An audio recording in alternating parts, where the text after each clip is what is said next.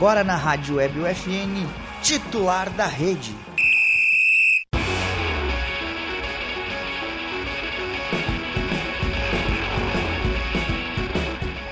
Olá, ouvintes da Rádio EBFN. Sejam todos muito bem-vindos a mais uma edição do Titular da Rede. Programa de esportes que toda semana leva até você novidades e atualizações do esporte com foco no local. O programa conta com a produção e apresentação dos acadêmicos de jornalismo da Universidade Franciscana e tem a supervisão do jornalista e professor Bebeto Badic. Na central técnica, Alan Carrion e Clenilson Oliveira. Eu sou Miguel Cardoso e hoje estão comigo Felipe Perosa e Lucas Acosta. Fala, gurizada. É, primeiramente, queria dizer que é um programa mais do que especial hoje, né?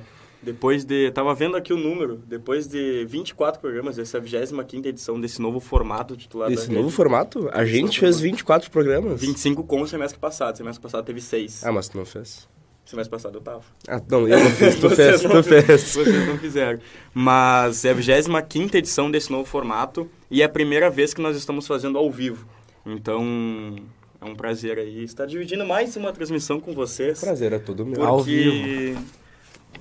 Porque a gente fez a, já o vestibular, né? O vestibular de inverno é, aqui da UFN ao vivo, mas agora nós estamos na nossa área, então E a Feira boa, do né? Livro. E a Feira Feira do do, Livro. Livro. também nós fizemos algumas coisas ao vivo. Mas antes de começar o nosso debate sobre futebol, eu só queria relembrar o nosso tele- telespectador e o nosso ouvinte que lá no YouTube e também no Spotify já tá o, o Camisa 10, que é o nosso novo velho programa, né, como a gente gosta de falar, que antes fazia parte aqui do titular da rede e agora é um programa à parte de entrevistas com referências do esporte aqui de Santa Maria, da região, na- do, do Brasil e do país inteiro. É, a gente já gravou o primeiro episódio desse novo Camisa 10 é com o Gudi Duarte, é, ele que contou toda a trajetória dele como jogador de futebol profissional, depois toda a parte como educador físico e agora como professor de beach tênis, é um papo muito legal. E ontem, ontem pela manhã, nós gravamos com o Gilson, Gilson Pinto Alves, que é o jornalista esportivo aqui de Santa Maria, ele que é o jornalista do Diário, ele tem o canal Joga é, no Facebook e também tem o Joga Junto, né? É uma referência no, no jornalista, no jornalista esportivo aqui em Santa Maria, no Rio Grande do Sul. Cara, bem, ele é muito cabeça, assim, tanto no, no próprio esporte quanto no, no próprio área do jornalismo ali. É, foi uma conversa muito legal que ele contou bastante coisa da vida dele, né? Toda a trajetória Uhum. dele no, no, no jornalismo, a saída dele do jornalismo também, e como tudo foi pensado e como ele virou essa referência. Até ele não gostou que a gente chamou ele de referência. É, ele não gostou nem um pouco, na real. Mas- Nossas, nossas sinceras desculpas É. ao Gilson. Mas ele, querendo ou não, ele é uma referência para quem faz esporte em Santa Maria. É, então, foi gravada ontem, então já, já, já deve estar... já, já vai estar no YouTube e vai estar também lá no Spotify. Um papo muito legal. E agora sim, vamos começar o nosso debate com muita opinião e, Nem um pouquinho da informação. e conhecimento nenhum também. Mas vamos começar pela Série A, vamos começar pelo gaúcho melhor colocado na Série A. Elite. Isso aqui é elite. Internacional, terceiro colocado, com 28 pontos, Miguel. Bom, o, o Internacional com o Mano Menezes eh, reacendeu, re- trouxe novamente o orgulho de torcer pelo Internacional. Fez, acho que os colorados tirarem o manto do, do armário depois da temporada passada, que foi bem desastrosa. Bom, ah, como no último titular da rede, a gente até falou que talvez tivesse deixado de lado um pouco essa briga pelo brasileiro. Também não acredito que o Inter tenha capacidade de brigar pau a pau, ainda mais pelo elenco comparado aos outros. Mas essa partida, que é um jogo com um time meio que misto, mesmo sendo em casa, com um time que se fecha bem, até que jogou bem em alguns momentos, o América, ah, é uma vitória que, que dá uma acendida nessa vontade de ganhar o Brasileirão. Porque é um a 0 sofrido, é uma partida que não dá pra deixar escapar se tu quer mesmo brigar por alguma coisa. É, dá pra dizer que até um pouquinho mais que sofrido, né? É. Último Bem minuto, sofrido. depois ainda do, o VAR tem que, tem que validar o gol. Mas, como, como até coloquei, coloquei aqui, que foi um gol no último minuto com um herói improvável, que é o Moisés. Que é o jogador que já foi muito criticado e boa parte da torcida não gosta dele, mas boa parte também gosta do Moisés por essa entrega dele aos, nos 90 minutos. Não dá pra dizer que ele não se entrega aos 90 minutos, dá pra dizer que na parte técnica, na, na, na qualidade, ele deixa um pouco a desejar em alguns momentos. Né? É que às vezes ele se afoba nessa ele excesso de vontade, ele acaba cometendo alguns erros em jogo que podem comprometer o Inter, faltas várias vezes, erro de marcação por chegar muito muito atravessado na jogada, mas foi um gol inesperado. Mas ele desde os Grenais vem mostrando ser um bom jogador. Uhum. Não sei se o Felipe concorda, mas é uma vitória que dá mais moral ainda do do essa junção, né? A vitória do Colo-Colo, a vitória uhum. com o América Mineiro, dá muita moral pro Inter, porque é um é um, um time um time meio que reserva, um time mesclado que jogou contra o América Mineiro, né? É, e no último minuto, então, acho que a moral do Inter levantou muito nessas últimas semanas, né? É, uma sequ... Enca... tá encaixando uma sequência de vitórias já. Aquela goleada para cima do Colo-Colo foi um baile no Beira-Rio. E agora, cara, o Inter começou a jogar. Começou não, o Inter jogou a partida inteira, jogou melhor do que o América. Tem 20, acho que se não me engano, são 21 chances a 9 do, do Inter, apesar de ter sido só 4 no gol e 7 do América.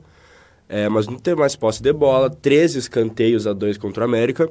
É, pressionou muito mais, jogou muito mais, mostrou que é mais time do que o, do que o, o Mineiro.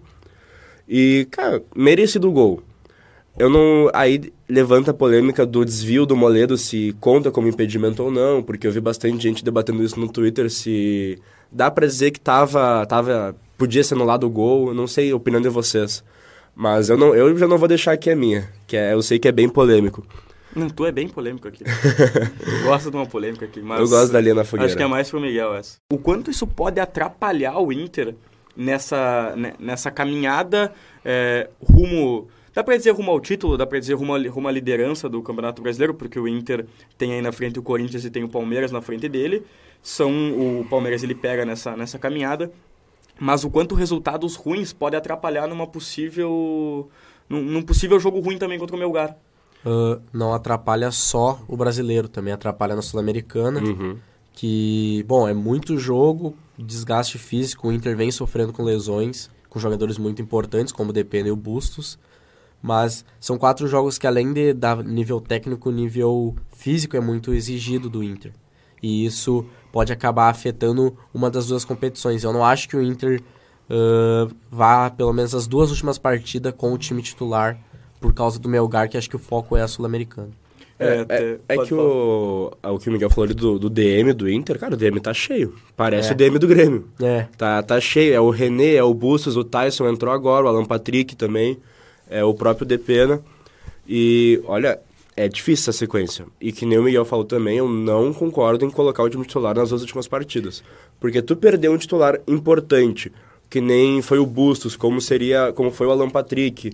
É, imagina, Deus me livre, três, três toques na madeira, mas imagina tu perdeu um Pedro Henrique nessa, nessa reta de, da, da Sul-Americana. O Inter tem chance de ganhar o brasileiro, não dá para dizer que não tem, mas não vale a pena se arriscar. É, pega ali vaga para Libertadores, pega o G3, uh, porque tem mais chance de ganhar Sul do que o brasileiro. É, até é, esse, essa era a minha próxima pergunta para colocar em discussão, né?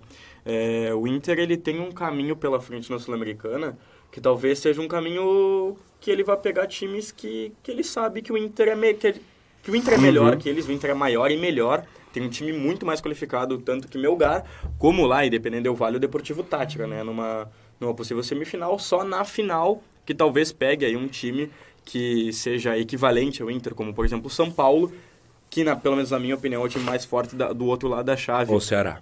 Ou o Ceará também, que o Ceará vem invicto na Sul-Americana, né? Vem fazendo uma belíssima campanha. Vozão jogando muito. Mas é, era isso que o Miguel falou, de poupar o time. E eu pergunto, é o foco total na Sul-Americana porque a chance de título é maior?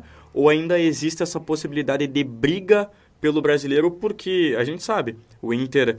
O Inter teve aquela... Passou por momentos de inconsistência, de inconstância, né? Com o Mano mas mesmo assim conseguiu resultados. É um pontinho, um pontinho, três pontinhos ali, e hoje está em terceiro. Uhum. Então, tu vê que Palmeiras, o Palmeiras briga nas, em todas as competições ainda. O, o, Corinthians passou pelo Boca na Libertadores, o Corinthians passou pelo Santos na, na Copa do Brasil. São dois times que também têm mais competições a disputar que o Inter. Então, é, é o foco total na Sul-Americana, ou, claro, que dá sonhar sempre dá, mas o foco também tem que ser no brasileiro. Acho que depende muito das duas primeiras partidas. Acho que em casa dá para ir com força total, ainda mais porque tem o fator torcida e o Inter jogar muito bem no Beira-Rio. Mas é aquilo, se tu se acaba escapando um empate na primeira, na segunda partida, quando vai chegando próximo, tu não vale a pena arriscar colocando o time titular. Uh, talvez se arrancar três pontos ali uh, contra o Atlético Mineiro, coisa, quando chegar em cima da hora ali, não tem o porquê. Só buscar um empate já, Uhum. já vai ser algo importante pro Inter. Ainda mais que os outros times também vão jogar, uh, que nem tu falou, uh, partidas internacionais, também vão precisar poupar jogadores. É, exatamente, é uma briga, é uma briga boa essa do brasileiro, né? Que não, não dá pra saber muito o, o que vai acontecer. O ainda. brasileiro desse ano tá muito bom. Tá, é, são, são times que, que, que sofrem tanto com essa inconsistência Uhum. também. Muitos times estão sofrendo com isso. Então a gente não sabe como, como pode acabar. Tá bem Mas- equilibrado, né? Muito Bem equilibrado. equilibrado. O próximo jogo do, do Inter, como a gente falou aqui da sequência dele, é às quatro e meia de sábado contra o Atlético Paranaense, é o mesmo horário do Grêmio. É, e o jogo é apenas na Twitch do Casimiro. Legal isso, né? Cara, eu gosto. Eu gosto do. Apesar de ser. Do Atlético ter toda essa questão do. Ah, não vamos, não vamos pôr na Globo, não vamos pôr na SBT, não vamos pôr em nenhum lugar. É, mas é bom ver o Casimiro, que é um streamer que tá crescendo bastante. Cara, ah, ele é um fenômeno, ele é muito bom. E já tá transmitindo o jogo do Brasileirão. É, eu acho isso muito legal. E não é tão caro, é tu se tu pegar por algumas outras empresas como a Amazon, tu só vai pagar 10 pila. te- Uhum. A inscrição também não tá mais tão cara que caiu o preço. É uma transmissão um pouco diferente, mas é legal pra quem gosta. né? É, legal pra quem. E também tem a questão que também tem a Nor. a- Eu não sei se nessa do Brasileirão vai ter, mas essa da Copa do Brasil tem a transmissão da maneira formal, no caso. Uhum. né? É, nessa eu vi que o Baldaço postou que vai participar junto com o Casemiro, pelo menos do pré-jogo, ele vai estar junto. Legal. Então, nessa dupla aí pode ser que gere um pouquinho de entretenimento para os colorados. Mas se o, como a gente estava falando da sequência aí, dessa briga lá em cima, se o Inter vence e o Palmeiras e o Corinthians não vencem, o Inter pode ser líder nessa próxima rodada. Então, é, é um jogo bem importante para já, pra já deixar claro que o Inter quer brigar pelo título. Torcendo pra Palmeiras e Corinthians perderem, né? Que não é tão não é lá essas coisas, não é tão fácil. Se bem que o Cori os dois vêm de jogos na Copa do Brasil, né? O Palmeiras joga hoje contra o São Paulo, precisa reverter um, um, um placar de 1x0 contra, mas a gente sabe que o Palmeiras é capaz, porque já reverteu no Paulistão um 3x0 e fez 4 em casa, né? Então, mas a Copa do Brasil a gente vai falar um pouquinho mais quem tu tá. tá- E o Corinthians Tu tá com, querendo falar da Copa com do o Brasil? Cássio apanhando na dos torcedores do Sul do Pois é, Santos. isso aí é bem complicado. Isso é pro pro daqui a pouquinho. É, tá? isso é daqui a pouquinho. Isso é daqui, Copa do Brasil daqui a pouquinho.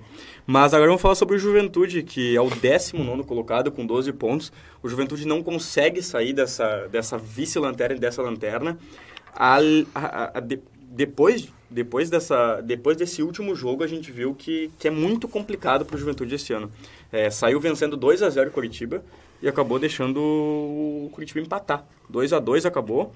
E como é que a, a gente falou sobre a moral do, do Inter, né? Como é que resultados como esse, depois de um 2 a 0 a favor, e o Juventude jogava bem, é, como é que resultados como esse, um 2 a 2 pode atrapalhar a moral do time que já briga lá embaixo? Tem sido bem característico dos times do Sul começarem ganhando, abrirem 2 a 0 e levarem o empate no fim, né? Os, os três. Não, não dá pra. Não, é, não vai deixar nenhum de lado. Os três estão fazendo isso. Pode falar, Miguel. Eu vi que tu Ah, tá. titubeou e eu te não, cortei. não, pô, é, não, só ia dizer que o Juventude não é a primeira vez que faz isso daí. Sempre que abre um placar, ah, sai na frente e sempre entrega Uhum. a partida. Eles, e já não é, de, não é a primeira vez, já vem acontecendo bastante tempo. Isso aí afeta bastante a moral do grupo. É o a sequência, como a gente falou do Inter, a gente também falou de Juventude. Se o Juventude tivesse vencido o Curitiba, o Juventude pega o Goiás em casa agora. Então, eram dois jogos que o Juventude tinha totais condições de pontuar, pelo menos de, de- dos seis pontos ali disponíveis, pelo menos uns quatro pontos poderia, poderia vir. Depois do, do a, a gente vai falar de Copa do Brasil depois, mas ontem o Atlético Goianiense passou por cima do Goiás sem nenhum, sem Nenhum, é. conhecimento. Então, é, eram, eram dois jogos que o Juventude podia agarrar esses pontos e tentar respirar um pouquinho mais acima. Claro que não dá para respirar muito acima, mas são, eram quatro ou seis pontos que iam fazer mudar um pouquinho a, a chave do Juventude. E né? só não é lanterna porque o Fortaleza não quer ir bem também. É, né? o Fortaleza ele não tá querendo no Brasileirão. É exatamente essa a questão. Fortaleza perdeu ontem na Copa do Brasil também, mas se classificou, mas o Fortaleza também não está querendo no Brasileirão. É, o próximo jogo do Juventude é contra o Goiás, como a gente já falou, no Alfredo Jaconi, domingo, 11 horas da manhã. Excelente horário para o jogo de futebol, para lotar o, o estádio, para ver se o Juventude consegue, consegue um resultado positivo.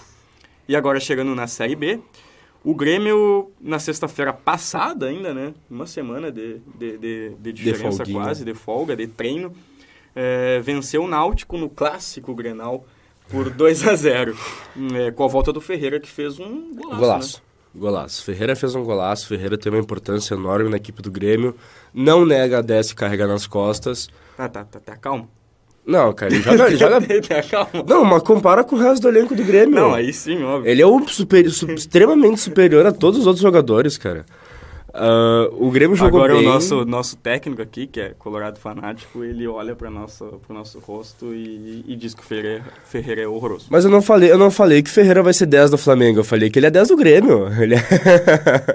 não consegui entender o que, que ele falou. Ele falou três vezes rebaixado, 3B. Ah, pode crer. É, não, tá bom. uh, voltando a falar do Ferreira, 10 do Grêmio, né? ainda não é o 10 do Flamengo. Uh, jogo, joga muito. Provavelmente não vai ser. Não vai, né? Mas, bom, voltando a falar oh, do Grêmio, Ferreira. do Ferreira, é, o Bruno Alves fez, fez gol também, é muito importante para ele ganhar confiança, já que defensivamente tem sido bem difícil para ele. Talvez como um zagueiro artilheiro como foi o Erley nos tempos de 2013 na equipe do Grêmio. lembrança tu dá. A lembrança do, do Erley é complicado. Mas eu queria trazer em discussão aqui, porque eu acho, pelo menos na minha visão, tá? Eu acho que é a primeira vez que o Grêmio vence e convence na uhum. Série B, tá? Porque o, os três pontos já vinham, mas ainda o Grêmio não jogava bem. Era aquele 1x0 sofrido com gol, com gol chorado, que era muito complicado. Mas mas o é, é, é, a gente vê que, com, pelo menos contra o Náutico, a gente conseguiu que, que, que, o Grêmio fizesse um bom jogo. Todo mundo colaborou, pelo menos. E é a primeira vez que, como eu digo, o Grêmio venceu e convenceu na Série B. Não sei se vocês concordam. Concordo. O Grêmio jogou muito melhor do que nas outras partidas. Não dá pra dizer que jogou bem ainda. Tá, tá, tá um pouco longe do jogar bem. Mas está jogando muito melhor do que que vinha jogando antes. A partida contra o Bahia já foi uma palhinha do que ia se esperar contra o Náutico. Uh, a importância do Ferreira no Grêmio, a importância de ter um jogador que consiga botar a bola embaixo do braço. Era isso que estava faltando na equipe do Grêmio, porque a gente tinha o Diego Souza. E outra coisa sobre o Diego Souza, é, até o, as últimas quatro, cinco partidas, antes do Biel fazer gol, se não me engano, foi contra o CSA. Pode ser. Pode ser. uh, o, o Diego Souza tinha participação em 60% dos gols do Grêmio. Agora já diminuiu muito. É, claro, ele vai continuar fazendo gols, mas ele não é mais aquele. Não é Diego Souza dependência. Uhum. Que o Grêmio sempre tem uma dependência, hoje não é mais o Diego Souza. Torçamos para que não seja do Ferreira agora, né? Porque se continuar dependendo de alguém, não vai dar certo. A gente vê isso há muito tempo. A, a dependência do, das equipes do Sul tem, tem sempre um jogador que depende daquele jogador. E hoje já está se dissipando isso no Inter, já, já acabou, não tem mais essa dependência toda. No Juventude, não tem porque nem, ninguém ajuda. E no Grêmio está começando a se esvair. É, o... agora, agora falando sobre a folha, um pouquinho sobre a folha salarial do Grêmio, é, as palavras do, do Romildo Bolzan nessa semana foram que a folha salarial do Grêmio, que já é a maior da Série B, ela vai aumentar é, de 7 a 10% com as chegadas do Lucas Leiva, do Guilherme e do Tassiano. É, e aí eu pergunto para você se realmente vale a pena esse aumento, mesmo que seja apenas de 10%, se tu for pensar por um lado, mas é muito 10%, já que o já que o, a folha já é a mais alta, talvez a folha uhum. mais alta da história da Série B, né? É, então, são três jogadores que vêm para ser titular. O Tassiano até falou que, que no, no, nesse triângulo do meio campo aí entre o, o primeiro volante, segundo e o meia mais avançado, ele pode jogar nas três. É pra tu ver a versa, versatilidade do nosso craque, né? Mas, mas são três jogadores que mesmo com, a, com esse aumento, são três jogadores que vêm para ajudar pra muito o Grêmio, né, pra somar. Bastante. E, bom, eu não sei se vale a pena, mas acho que ele tá botando todas as fichas dele, nesse, não nesses jogadores em si, talvez no Lucas Leiva, que sim, é um jogador acima da média, pro, ainda mais pra Série B, mas ele tá botando todas as fichas pro time subir. Ele tá gastando um baita de um dinheiro, mas eu acho que é uma boa aposta. Eu acredito que seja uma baita de uma aposta pro Grêmio. Uh, o Grêmio ele vem melhorando bastante. Essa última partida foi, que nem falou, convenceu, jogou bem melhor que das outras vezes. E bom, eu acho que isso deu uma aposta também para tentar se distanciar do, do quinto lugar, que está vindo logo atrás, e tentar buscar o, ter, o quem está em terceiro na tabela, para o Grêmio subir acho que dá uma aliviada. Essa aposta vem não só para subir em si, sim para dar uma aliviada agora no momento. É, o, o vem logo atrás com 25 pontos, o Grêmio está em quarto com 29 e o Bahia está com 30 em terceiro. Aquele empate contra o Bahia teria mandado tudo. O Grêmio já estaria em segundo colocado. Uh, mas sim, é importante demais gastar agora, porque o Grêmio vem superávit, superávit, superávit. O, o, torcedor não quer saber de superávit, o torcedor quer saber de, contra, de contratações, o Denis Avit. O Grêmio quer sair da contratação. Uh, eu venho pedindo isso desde dois, três meses atrás, quando o Romildo divulgou o primeiro superávit depois da, da, da queda para a Série B. E agora tá botando esse dinheiro que sobra para investir no Grêmio. Não uhum. investir, né? O Grêmio não é uma empresa. Não, o John Textor não chegou no Sul ainda. é, o Grêmio, ele é uma equipe de futebol que tá na Série B e tem que subir, da, da, tem que sair dessa, dessa super degola que, que é a Série B. É, e como o Ferreira falou, agora o olhar não é mais pro quarto, pro quinto colocado, né? Agora o olhar uhum. é pro, pro terceiro, pro segundo e até pro primeiro, porque o Cruzeiro a gente sabe que não vai conseguir aguentar esse esse, esse aproveitamento que ele tem até, até agora, até essa rodada na Série B, até o final. A gente sabe que vai ser é, assim. ainda é meio longe, são nove pontos de diferença para o Cruzeiro, mas... É, são três jogos, mas óbvio que é, é muito... É, é muito tópico a gente falar aqui que o Grêmio vai ser campeão da Série sim. B. Mas acredito sim que o Grêmio che vai chegar em um momento ainda na briga. Pode, pode ser que não seja, tranquilo. Mas acredito que sim, em algum momento da Série B o Cruzeiro vai ter, vai, não vai aguentar, vai ter que derrapar e o Grêmio vai chegar. E aí essa briga vai ficar entre Vasco, Grêmio e Cruzeiro. É, agora, passando rapidamente o próximo jogo do Grêmio, é, contra a Tombense, em casa, a Tombense que é a quinta colocada na, na tabela da Série B.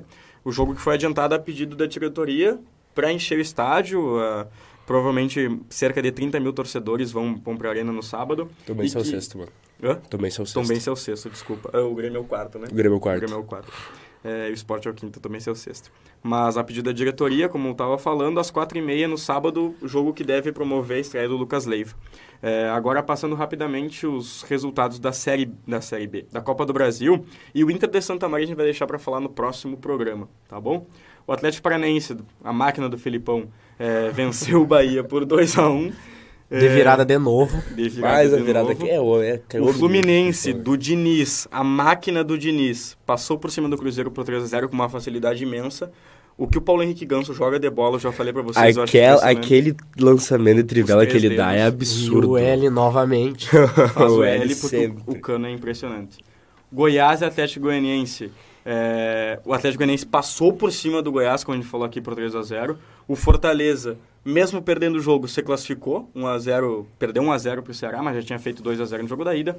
O Santos venceu o Corinthians, mas precisava de mais três gols. Pra, então, para levar para os pênaltis. O Corinthians passou. E rolou o, briga ainda. O Flamengo é, venceu 2 a 0 Atlético Mineiro, um jogo muito tranquilo para o Flamengo, até me surpreendi com esse jogo. O inferno. Porque o, o Atlético Mineiro chegou ao inferno e não fez nada no inferno. O Arrascaeta é... O Arrascaeta é craque. Né? O É, Arrascaeta é craque muito demais, craque. não tem como.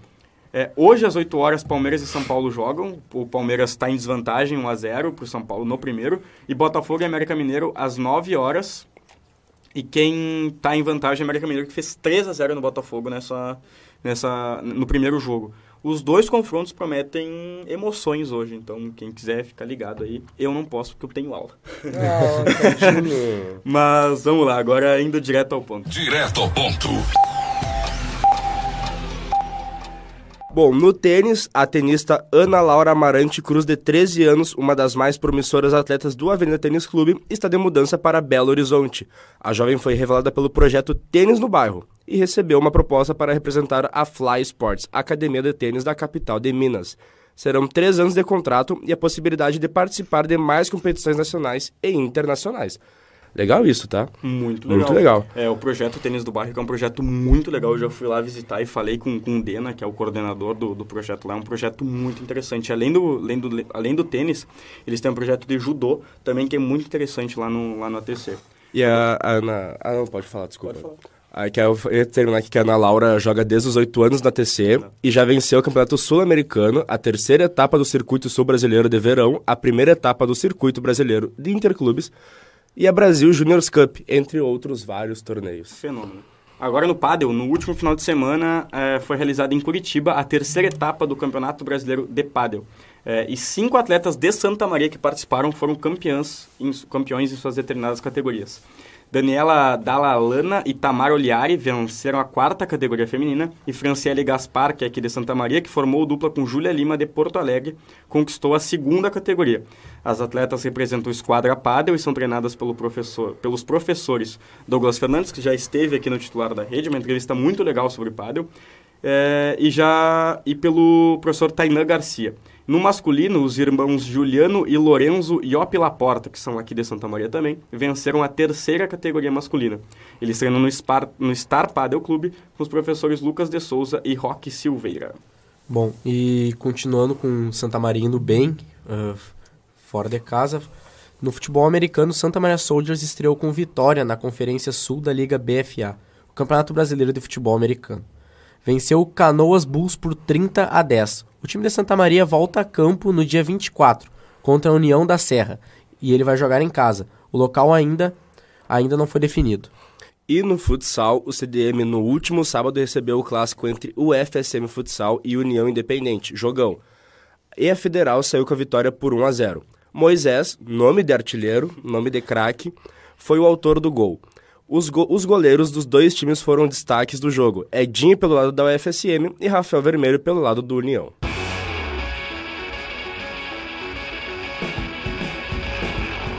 E esse foi mais um titular da rede é, na Rádio WebFN, no Spotify e também no YouTube. Nosso primeiro programa ao vivo. É, espero que venham muito mais agora nesse próximo semestre, já que esse semestre encerra amanhã, né? Então, esperamos que no próximo semestre a gente possa fazer mais programas ao vivo.